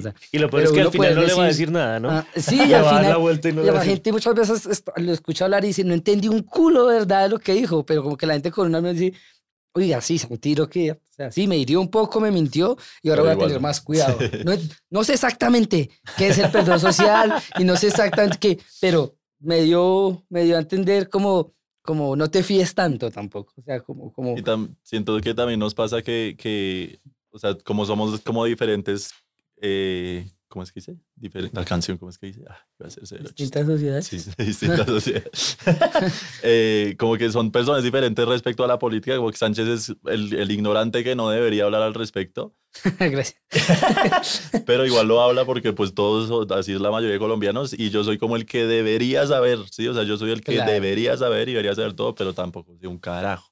Entonces sí, se- seguro hay mucha gente como yo que dice que te está ahí manteniendo su imagen de, de, Sí. de cuando hablan de políticas, como no, no hablemos tan porque no, no, porque no tiene ni idea, que le pregunta cuáles son las propuestas.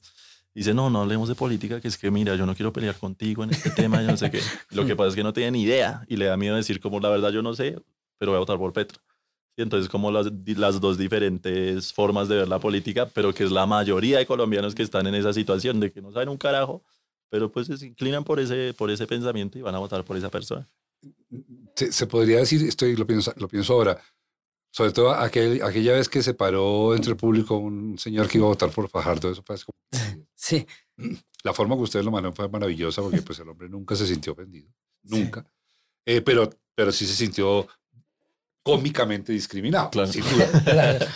Y ahora que los oigo hablar, ¿será que es que ustedes no lo has- no, ustedes no albergan en sus inconscientes eh, cúmulos de rabia? Porque lo que ciertamente no hay es rabia.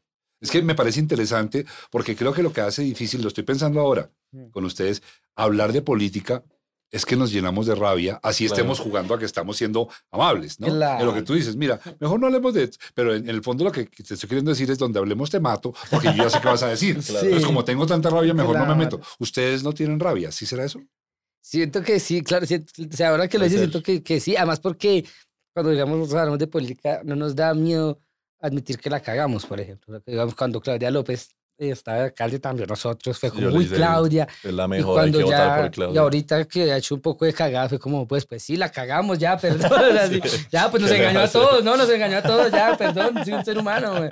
Que es lo que de pronto no tiene lo que dice hermano, la otra gente que habla de política, que es, eh, eh, admitir un error es, es no, o sea, ¿qué tal? Yo, Per- Perdí mi Jamás. prestigio. Ajá, Claro, sí, exacto. exacto. En cambio, nosotros no nos da miedo perder ese prestigio y, a no- la, y a si la no otra tienen, semana no, decir, ahí Si es que si no lo tienen, ¿qué va a ¿Cuál? Exacto. ¿Cuál? Y a la otra semana decir, no, les voy a decir cómo se hace esto. Sí, pero la acabamos de cagar. Es como, Sí, es que nosotros, o sea, en vez de, en vez de sentir rabia, y sí, o sea, sí. yo en vez, no se veo un comentario uribista en Facebook de alguna barbaridad que yo pues pienso que es una estupidez. En vez de ponerme bravo, pienso en chistes, sí, pienso en, en cómo Sí. sacarle risa a eso en vez de ponerme bravo de, ay, usted es un desgraciado, sino es más, pues, sí, es más y, y otro lado literal, del- ¿por qué vamos a guardarnos rabia si nos engañaron a todos, de verdad, no? O Sí, sea, exacto, es como... de verdad, todos nos están pasando las más cosas por culpa del que está arriba o este tipo de cosas. Cualquiera que Entonces, sea. como En algún Ajá. momento engañó a un montón de gente. Oigan, No, usted- usted- ustedes, ustedes están conscientes, estoy seguro, de que ustedes han hecho un tránsito en los últimos seis meses en términos de su, en términos de su ejercicio profesional en este momento, que los sacó, digamos, de, de ser de un círculo de nicho o de un círculo restringido a volverlos ciertamente muy populares. Hoy en día me imagino que les piden autógrafos en la calle. etcétera, Tocamos mucho, sí. Eh, ¿Qué, qué, qué, qué les ha alterado ese, ese reconocimiento popular a ustedes en relación con ustedes y con relación con la gente? Si es que les ha alterado.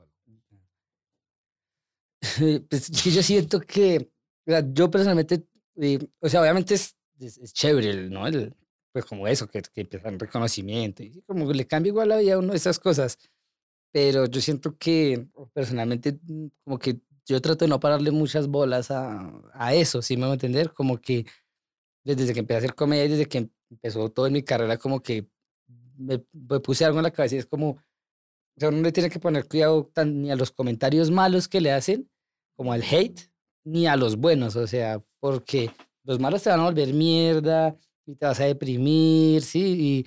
Y, y, ah, te vas a poner mal.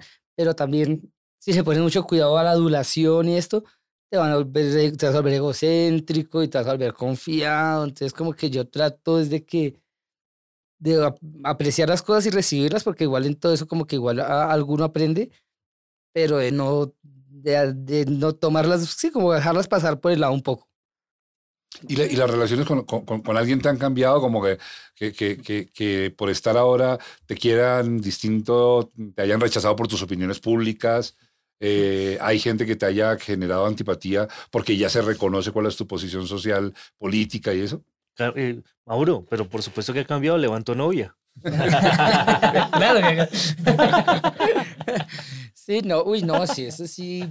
Uy, uy, sí, eso es, es lo más impresionante. De hecho, creo que de los, ¿qué? De los primeros, como, como las primeras tusas que me dieron en mi carrera, antes de Fox News, sale con ánimo de ofender y eso, como, como cuando empecé a salir en Sábados Felices y eso, como que me empezó a entrar en mi vida, como sí, como esa fama, pues, o como ese reconocimiento, como el dinero y estas cosas que yo nunca había tenido. Creo que las primeras tusas que, que me llevé en la vida fue como, "Ush, los amigos traicionan, ush, la gente es interesada, o, los amigos roban, marica, los amigos roban. Ese, entonces, sí, sí pasa mucho y, y es, es fuerte, siento que es, es más fuerte que, sí, lo mismo que la, la tusa con una, con una novia, pues. Entonces sí, sí cambia mucho. Y hace como un mes, ¿vas a decirme algo? No, no, no, adelante, adelante. Hace como un mes eh, tú leíste una amenaza Ah, sí. que yo estoy seguro que era cierta. Sí, sí, sí. que sí. mucho que te amenacen no me sorprende. Es más, me sorprende es que no te pase cada Tanto, cinco sí. minutos. Sí, que de verdad no hayan hecho nada. ¿Qué causan ustedes una para- amenaza de esas? ¿Qué causa? Porque en mí causaría un miedo horrible y me da miedo por ustedes. O sea, yo ya estaría viviendo en Groenlandia. Sí, claro. No, y no es como, esa vez que leímos esa en Fox News, pero sí han llegado varias. Me acuerdo que una vez también, una vez que nos llegó, una vez me llegó una que la publiqué en Instagram también, porque, fue Ah, con- sí, sí. porque se consiguieron, porque esta, digamos que Fox News, bueno, fue como por Instagram y fue un Sí, perfil es más ahí. como un insulto Ajá. ahí. Sí, pa- ya, como que, bueno, ya, fue como, como que no me la tomé tan en serio porque pues ya, pues fue alguien ahí que se ofendió ya. Pero una vez sí, por ejemplo, me llegó una a mi WhatsApp y fue como, uy, ¿de dónde sacó mi número? Y era un número así de una cuenta, como eso que uno no puede ver el número, ¿cómo se llama? Como un número privado. Un número oculto. Ajá, un número oculto. Entonces, claro, era como, uy, uy, ¿quién me está amenazando? o sea, es- esa vez sí la publiqué en Instagram, igual como de, como pues no sé, pensé que era la mejor manera de, como de, vean, si me pasa algo, o sea, vean aquí, o sea, y siento que sí le va a alcanzar uno un poco de susto, pero siento que también, pues no sé, como que también siento que no- yo trato de no pararle tantas bolas también, porque, porque es que esto si no se va a oír, o sea, siento que va a empezar uno a oír presionado o pensando qué dice, qué no dice, y como que, ah, como que no, o sea, como que algo que siempre pienso es que cuando yo era chiquito mi papá me enseñó a vivir sin miedo, o sea, siento que pues nunca me lo dijo, pero menos que obviamente era por el tour y porque sabía que me molestaban estas cosas y era pobre además, era por el colegio. Y como que alguna vez me dijo miedo no había montado el avión. Tienes que aprender a vivir sin miedo, sin oportunidades, cabrón. Pero sí como que me dijo, pero eso se me quedó mucho y me dijo alguna vez como usted tiene que vivir, o sea, viva su vida sin miedo, o sea, no tiene por qué vivir su vida con miedo. Pues siento que las amenazas lo que buscan es eso y es como hacerte vivir con miedo. Entonces como que sí, obviamente da sustico, pero trato es como de vivirlo, como en un, en un día imaginar todas las malas cosas que pueden pasar, asustarme, eh, esconderme, mirar por la ventana cada vez que salgo. Y ya el otro día como pues ya, ya pasó, ya. yo- o sea, ¿por qué va uno a vivir con miedo? O sea, uno Sí, no debería no vivir tiene con miedo. sentido, no tiene sentido. Y pues lo que, lo que ha pasado mucho en todos los, en todos los medios de comunicación es eso, es que el miedo lo calla a todo el mundo, ¿sí? A todo el mundo que iba a decir algo lo callan, lo callan, lo callan, lo callan. Y es como, pues no podemos seguir con la misma cosa otra vez porque la gente espera de nosotros eso, que hablemos de todo siempre, sin importar lo que pase. Entonces, pues, Además, es muy chistoso que nos amenacen cuando... o sea, es muy chistoso que no le llegue, que le llegue una amenaza por lo que dice, lo que piensa, y su opinión política, y al otro día le dicen que lo que uno dice es una estupidez, Sí, que, es que es- que es bobo, que no sabe nada, pero entonces, sí, ¿qué está pasando, no? O sea, O Sí, soy bobo o, o me... Ajá, o, o verdad estoy diciendo algo real, pero verdad soy un idiota, pero, pero no, no puede pasar a más cosas. Oigan, eh, generalmente la- la- este tipo de conversaciones arrancan por preguntar, bueno, ustedes esto y cómo conocieron, etcétera, etcétera. No, no me provocó arrancar así porque no sentí la necesidad, pero ahora sí tengo la necesidad.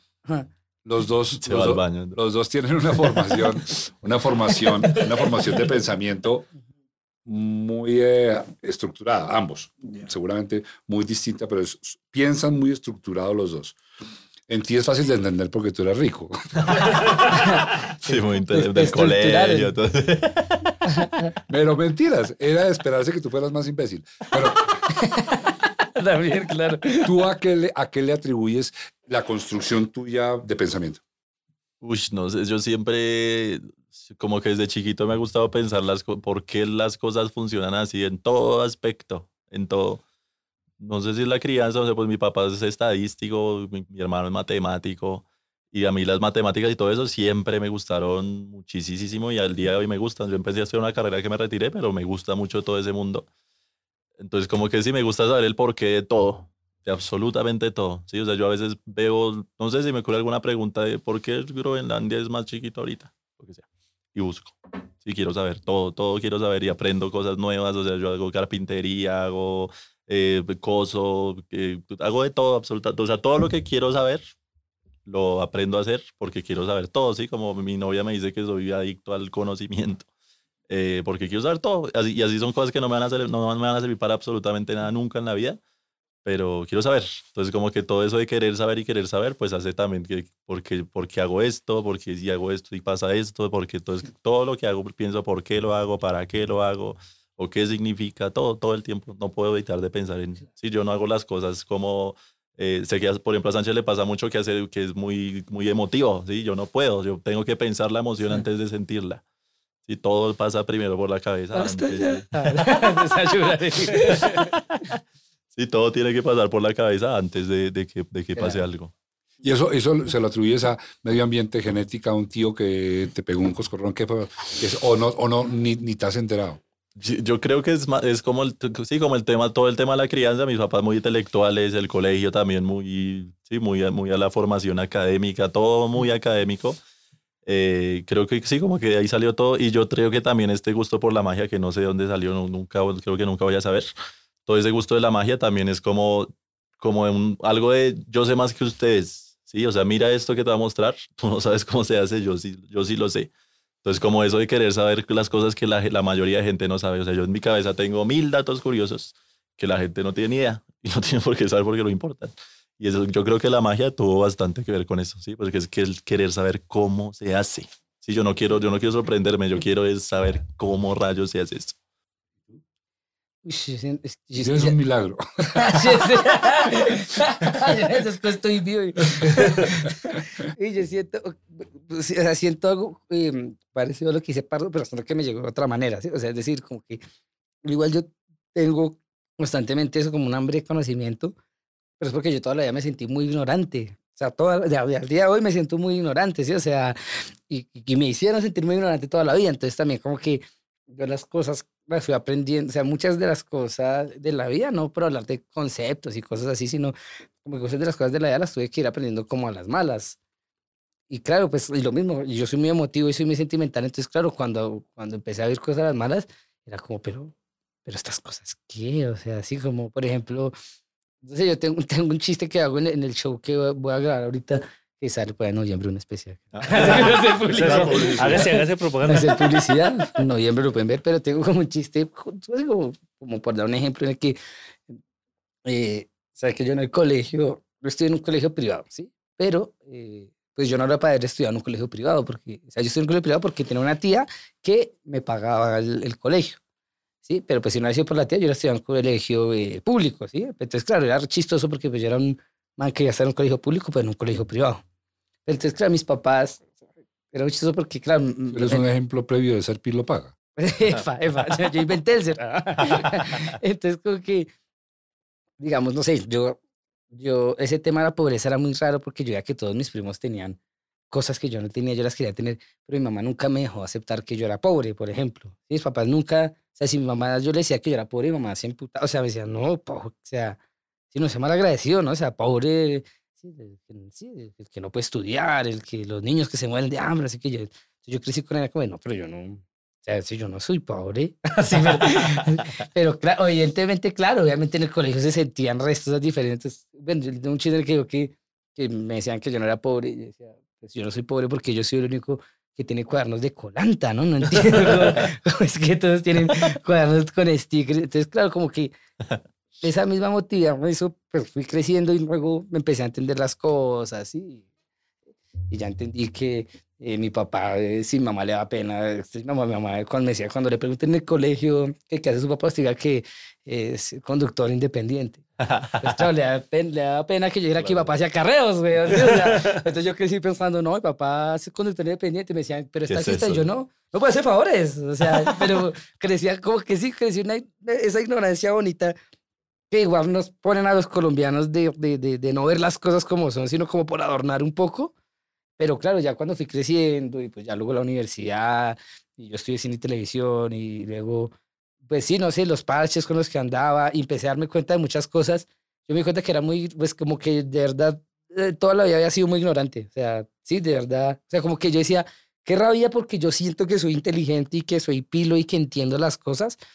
Pero yo hablaba, pero yo veía mis clases de cine y todos hablaban que, no, que Renoir y todos sabían quién era Renoir. Y yo, pero ¿quién es ese hijo?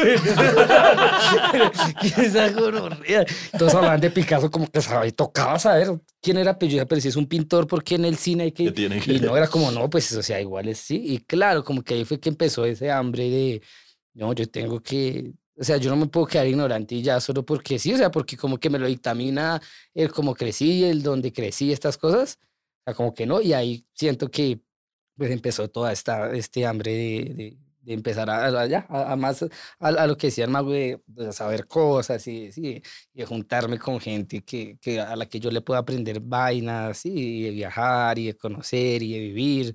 Y, y lo que digo, no solo conceptos ni vainas, sino así como, como, como vainas, eh, ya ahí sí va lo emotivo que dice para de, de entender el amor y entender cosas así, sí, de por qué si mi papá le puso los cachos a mi mamá, él sigue, o sea, siguen juntos, y por qué tengo una hermana fuera del matrimonio, pero nunca hablo con ella, y como que sí, ahí ya me empezaron como todas esas dudas que yo creo que ahí va mi línea de pensamiento de, de siempre poner, que siento que vamos a conocer muchas cosas, pero siempre como poniéndose en los zapatos de, como en- de los demás y como en todas las posiciones. Y ahí siento que de ahí viene ya esa línea de, de, de cómo tomo las cosas. En la, en, la, en, la, en la googleada de 10 segundos que alcancé a hacer antes de arrepentirme de hacerlo, y cuando puse tu nombre, apareció, lo primero que apareció fue el síndrome, el síndrome, el síndrome. El síndrome. Claro. Y, y por supuesto eso, me, mi mamá me dijo, cuidadito, pregunta por el síndrome. eso ya lo preguntaron. Entonces, eh, bueno, además de realidad, porque, porque si no le encuentro conexión con algo más de fondo, pues no voy a hablar de algo que te la has pasado hablando toda tu vida. Ahora sí te pregunto, una pregunta que tiene slash propuesta de respuesta. Yo estoy seguro que tú nunca has querido ser ejemplo de nada, y sí. pero además no lo habrías logrado, que es lo peor. sí. Pero ciertamente estoy seguro que hoy en día podrías ser usado como muy buen ejemplo de muchas cosas. Sí, claro. ¿Estás consciente de eso? ¿O alguien lo ha intentado? ¿O cómo te sientes alrededor de ser ejemplar cuando no ibas para allá? Sí, no, eso es muy chistoso. De hecho, también creo que una undergrad, una rutina posgrada que llego a eso, y yo digo que la gente me toma de ejemplo. Y digo, pues yo no soy un ejemplo de nada. O sea, pues porque uno no lo toma. Sí, o sea, lo mismo, uno no sabe. O sea, yo no- cuando me empezaron a decir que yo era un ejemplo, yo no entendía por qué decían que yo era un ejemplo. Sí, y, y por lo mismo, porque además, como que claro, la gente toma a manera de ejemplo como, miren, ese niño discapacitadito salió adelante. Pero yo eh, como que yo nunca me he considerado pues discapacitado, de verdad, ¿sí? O sea, o sea, obviamente ha sido molesto y fue molesto en muchas épocas de mi vida la enfermedad y sí, pero como que yo, o sea, en mi cabeza yo he tratado siempre de sentirme pues un man normal, pues claro, un man feo, raro, distinto, Pero normal. pero normal. Entonces como que por eso cuando empezaron a decir como que era un ejemplo, decía, pero yo no, no entiendo por qué, ejemplo de qué, si yo, sea, de qué, de qué realmente es el ejemplo, pero pues claro, ya después ya lo mismo, ya la- como que la misma gente es la que se lo hace entender a uno. Entonces, eh, alguna vez fue, por ejemplo, me acuerdo que fue un show, eh, creo que era como en Tunja, Ah, Y Es que llegó- tenía Tourette también. ajá, y llegó la mamá con un, con un niño que tenía Tourette y tenía el mismo Tourette que yo, pero en los dos brazos. Hay diferentes, perdón, es que no sé. Uy, hay- uy, es que Tourette Uh. es raro. Uy, es que es muy raro. O sea, hay muchos tipos de Tourette. eh, los tics se cambian, se pueden quitar, eh, hay tics vocales. O sea, no, es una enfermedad muy rara. Entonces, justo ese día llegó como, o sea, como la mamá con un niño que tenía Tourette en los dos brazos. Yo decía, ese niño se puede ganar dos veces. ah, feliz". Lo primero Uno por brazo. sí, ese niño está botando es plata. Pero claro, ahí, ahí como que me acuerdo que fue las primeras veces que entendí como lo del ejemplo, porque, claro, porque ya no me decía como, O sea, lo vi, es, es lo mismo y es, ya lo veían los ojos de la mamá como de, es que mi hijo era un, un niño con Tourette, eh, sí, antes de conocerlo a usted. Y cuando lo conoció, yo vi cómo él cambió y ahora es otro niño con Tourette y tiene otra perspectiva de su enfermedad. Y ahí, claro, fue que yo yo decía, uy, qué gonorrea esto. Además lo vi que tenía Tourette, yo nunca he visto otra persona con Tourette, yo decía, uy, es re raro.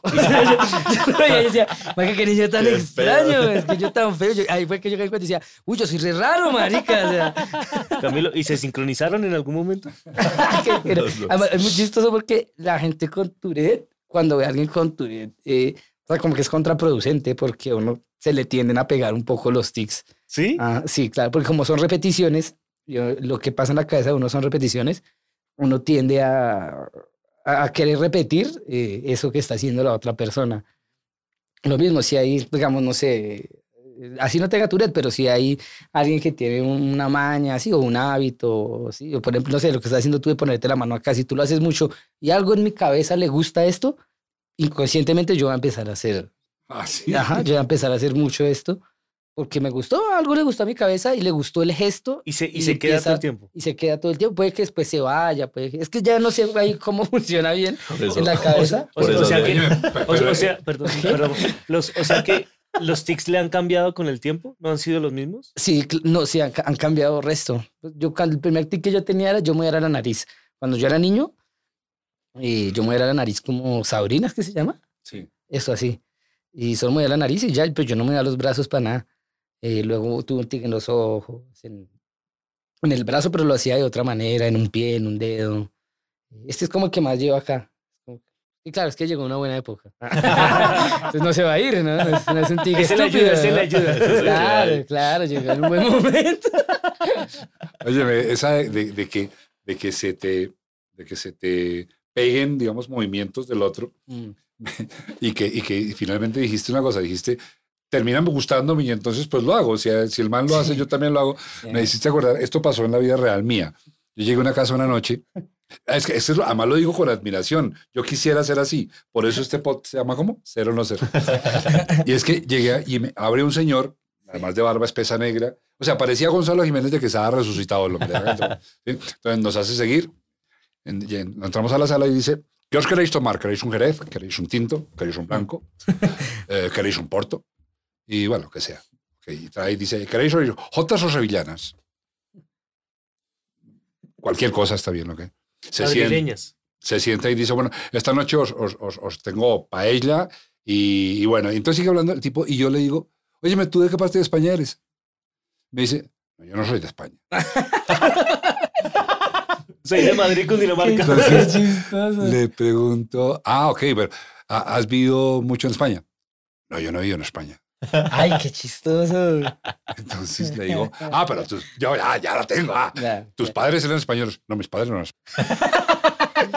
Te lo juro, no, no estoy arreglando el chiste, no lo estoy acomodando. Yo ya en ese punto estaba contra la pared de la sala, o sea, ¿de cómo salgo de aquí? Claro. Y la única salida fue, ¿Por qué y hablas entonces, así? ¿por qué hablas así? Y me dijo, porque me gusta. Qué chisma, güey.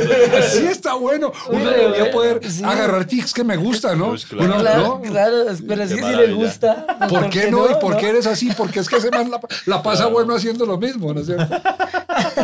Qué Re bueno. Uy, muy bueno. Uy, qué chistoso, claro. Porque me gusta, obvio, ¿por qué no? Me gusta. Uy, está Muy, re muy bueno. bueno. Pero sí, y mira que digamos, un- eh, lo pensa. Es que claro, yo también, que algo que me pasó con la enfermedad es que yo duré mucho tiempo sin saber pues yo qué enfermedad tenía, porque pues nunca me decían que tenía, porque decían que era una maña y bueno, sí, que- eso es que es una historia re larga, pero yo duré como 10 años sin, sin saber qué tenía. Hasta que ya un día yo dije, no, ya, digan, o sea, yo tengo algo, o sea, verdad, algo no es real. yo tengo algo como mierda. Hasta que sí, bueno, ya fue como que me hicieron muchos exámenes, muchas cosas, hasta que, bueno, al fin me dijeron que era el Tourette. Y ahí, pues ya yo empecé a indagar mucho sobre el Tourette y pues claro, empecé a entender muchas cosas pues de mí, sí, de, sí, como, como cosas que yo decía, yo pensaba que todo el mundo era así y no, resulta que solo mi cabeza funciona así. Como esto, de, que si hay mañas que me gustan, pues empiezo a, adaptar. Y, y claro, digamos, ahorita con la comedia me pasa mucho que yo siento que el Tourette me ayuda mucho, no tanto, pues también por los chistes de Tourette, pues porque es llamativo y la gente se va a acordar, sino que en mi cabeza yo siento que pasa algo y es que yo he agarrado muchas cosas, a mí me gusta mucho pues la comedia y la risa y eso, y yo siento que en mi cabeza he agarrado muchas cosas que me parecen chistosas y que las he adaptado a mi forma de comedia, pero que no solo a mi forma de comedia, sino a mi, a mi, forma de ser. Entonces, como que no es como que yo sea un plagio pues de muchas cosas, pero sí, porque como que en el fondo sí, yo me veo y a veces, digamos, yo veo a mi papá el, el 24 de diciembre que se reúne la familia, como se para y hace reír la gente y yo digo, uy, Soy así. ajá, yo digo, uy, yo hago esa, o sea, uy, yo- esto lo agarré acá, esto lo agarré acá. Y luego a mi mamá, sí, igual en la casa de mi abuelita, que hace reír Y a a mis su mamá tías. chupándoselo a su digo, digo, "Ey, yo hago eso, yo, hago, yo, yo chupo igual que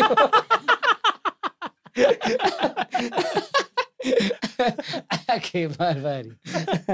Pero sí, como que ahí he visto y digo, ah, es de- como que entender la enfermedad me ha hecho entender esas cosas que digo.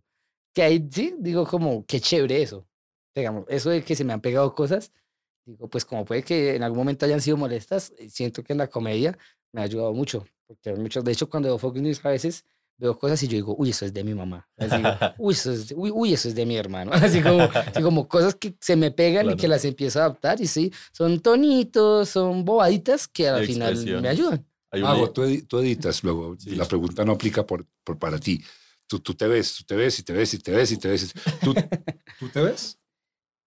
Yo, ah, es que es, es yo me veo a veces como que, o sea, como que yo trato de hacer ejercicio como de verme, pues porque pues, pues, pues, venga, miramos de verdad pues, lo que estamos haciendo y cómo se ve, eh, pero casi no, o sea, casi no me gusta verme, entonces yo veo un poquito y ya, pero no, casi no, No, sí, sé, no sé el no- programa completo. Es incómodo. Ajá, es incómodo, así es como cuando uno envía una nota por WhatsApp y luego se le reproduce uno su misma voz. Que Uy, uno es como, horrible. Yo, no, Uy, no, no, no, es no. raro, esas videos tan raro. Algo así me pasa con, con, el, con los videos. Entonces, como que yo me veo por ver cómo está y como por hacer la tarea de verme, pero que lo haga mucho, no. O sea, no me gusta casi. O sea, ¿A ustedes les pasa a veces que, que cuando, cuando tú reconoces que tienes un movimiento de, de- de un tío, del hermano, y eso sí es, nos pasa a cualquiera, tú también te incluyes en esta zona, ya, no quedas excluido. Nosotros los enfermos te permitimos entrar.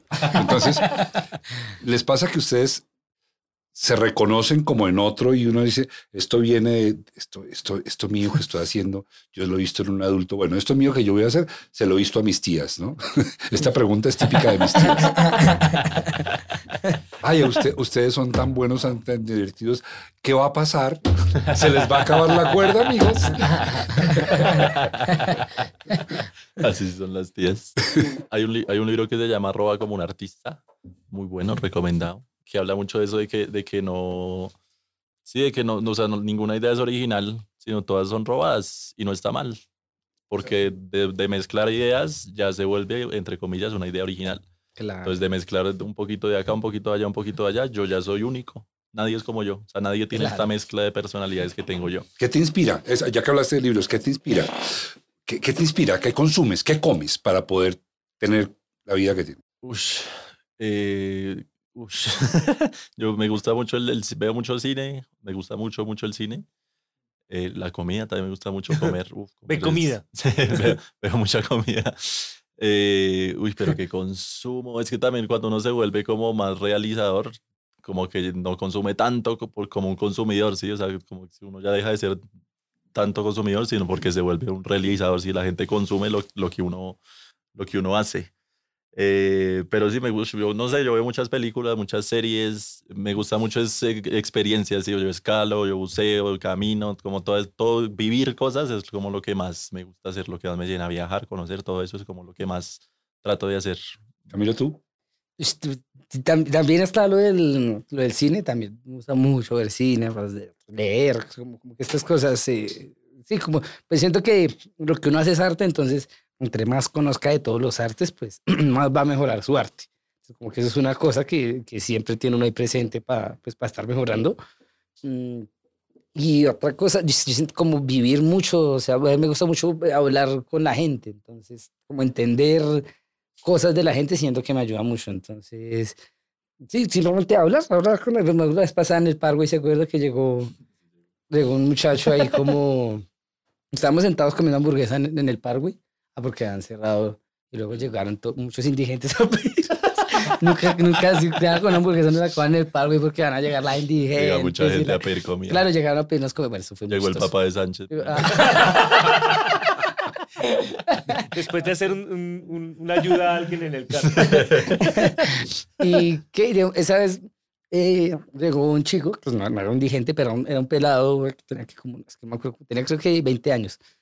Y eh, él era de Suacha, estamos en el Parkway, ¿no? Eran como las que por ahí las 10 de la noche, 11 de la noche, y él vivía en Suacha y estaba en bici y nos contó que iba hasta Suacha y nosotros, ¿qué? ¿Y qué hacía? O sea, ¿qué hacía acá en el Parkway? Me dijo, no, estaba trabajando, pues, era como recreacionista. Entonces, eh, Sí, como que no, estaba trabajando y esto y tal. Me dijo, "Uy, mago, yo también como que hago magia, pues porque soy recreacionista. Y se sentó a hablar con nosotros y de repente resultamos como 40 minutos hablando y ya, pero, o sea, como que él, él estaba contento como de, uy, qué chimba, los conocí acá y me pude sentar con ellos a, a comer y a Pues yo hablar. estoy igual. Pero como que nosotros también estábamos maravillados de qué chimba conocer a un man que vive en Suacha y que a las 10 de la noche se va a ver en cicla hasta allá y es re lejos, o sea, donde marica le va a tomar por ahí una hora irse en cicla y qué está haciendo acá, trabaja, y nos empezó a contar de su vida yo empecé a entender cosas de él, luego, ah, luego usted después se fue y luego me ha contado que hace dos semanas le habían robado la cicla, entonces me decía, yo ya sé por dónde cojo, yo ya sé por dónde no cojo, perro. y yo, ay, ¿por dónde no coge? Pues por tal lado, porque tal. Vea, cuando usted ve a alguien así, yo, ah. Es como que me gusta mucho Sí, como que es otro mundo. Ajá, como que uno, uno aprende mucho de su vida y de sus experiencias, pero si uno puede agarrar la vida de otro y las experiencias de otro, siento que eso lo alimenta a uno mucho. Yo le, yo le, le he sugerido que vea Fox News a algunas personas contemporáneas conmigo. Eh, Que, que a veces es difícil. Porque Claro. No, no son el target normal de ellos. Y el Claro. lenguaje, lo Y- que más le Claro. molesta es el eso lenguaje. Oye, ¿están viejos? Les, les ha tocado. No saben Ese es el YouTube, mejor de todos. Tú, tú abres la puerta, ya lo dijo este. Tú abres la puerta, yo luego me meto.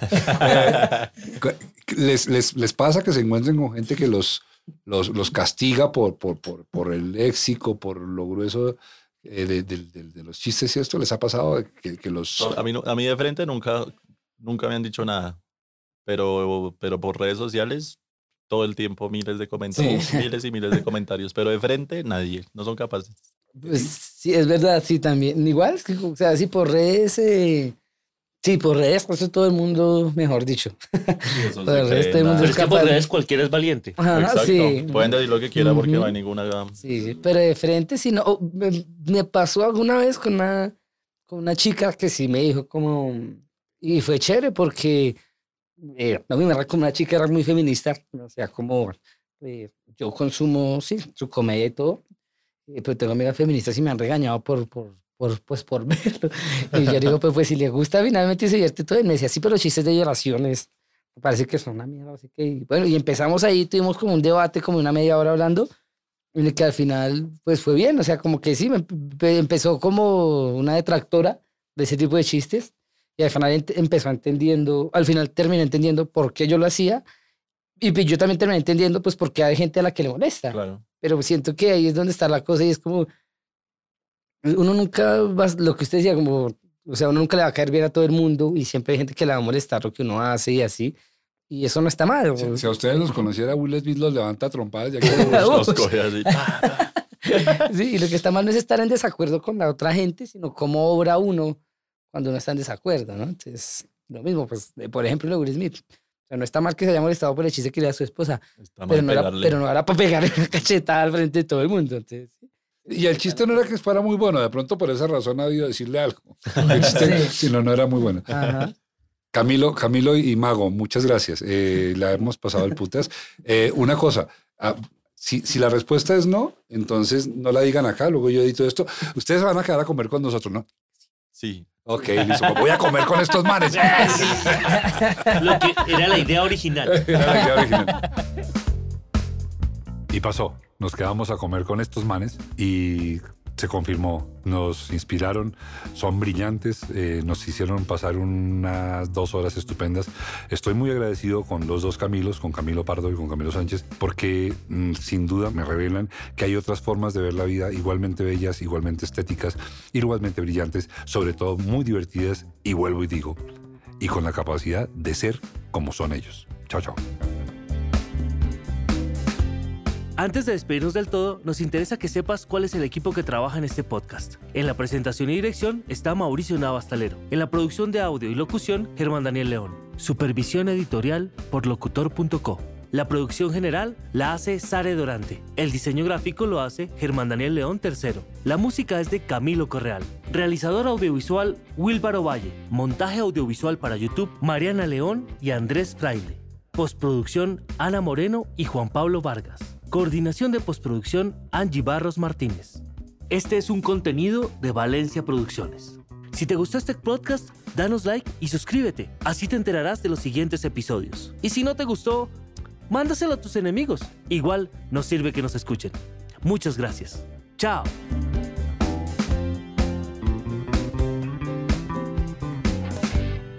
Este podcast se puede ver también en YouTube. Se puede escuchar por Spotify y todas las plataformas de podcast que existen y que lleguen a existir.